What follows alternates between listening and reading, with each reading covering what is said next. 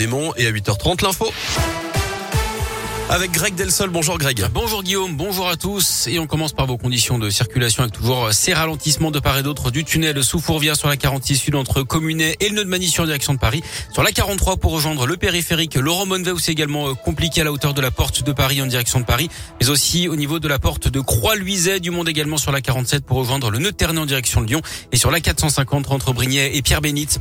À la une avant de développer l'actu local, Radio Scoop célèbre son anniversaire hein, cette semaine. C'est le 5 avril 1982 que la radio a commencé à émettre à Lyon. À cette occasion, Radio Scoop vous a sollicité, vous, auditeurs, pour raconter vos souvenirs, comme Leslie qui se souvient qu'elle écoutait Radio Scoop à la fin des années 80 lorsqu'elle était au collège. Et ce qu'elle aimait particulièrement à cette époque, c'était les dédicaces. Ces dédicaces, euh, en fait, on appelait avant 20 h on laissait des petits messages sur les chansons de la playlist qui était euh, programmée. On se cachait, on tirait le fil du téléphone euh, qui était encore à cadran, parce que les parents n'étaient pas forcément d'accord pour qu'on appelle tout le temps.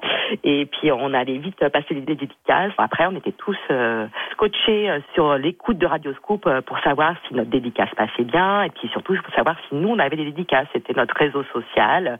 On échangeait le lendemain en disant ah t'as écouté Radioscoop, t'as entendu la dédicace. Je rigolais en disant c'était le Tinder parce que bah ça permettait aussi de déclarer sa flamme. Donc quand on avait une dédicace d'un garçon, on se disait ah bah peut-être que c'est une manière de me dire que je lui plais. Enfin voilà les années collège. On entendra évidemment d'autres témoignages toute cette semaine et ce n'est pas tout, Guillaume. Oui, toute la semaine, on va vous faire gagner vos invites pour les différents Scoop Live anniversaire de Radio Scoop. Dans quelques instants, on va jouer là.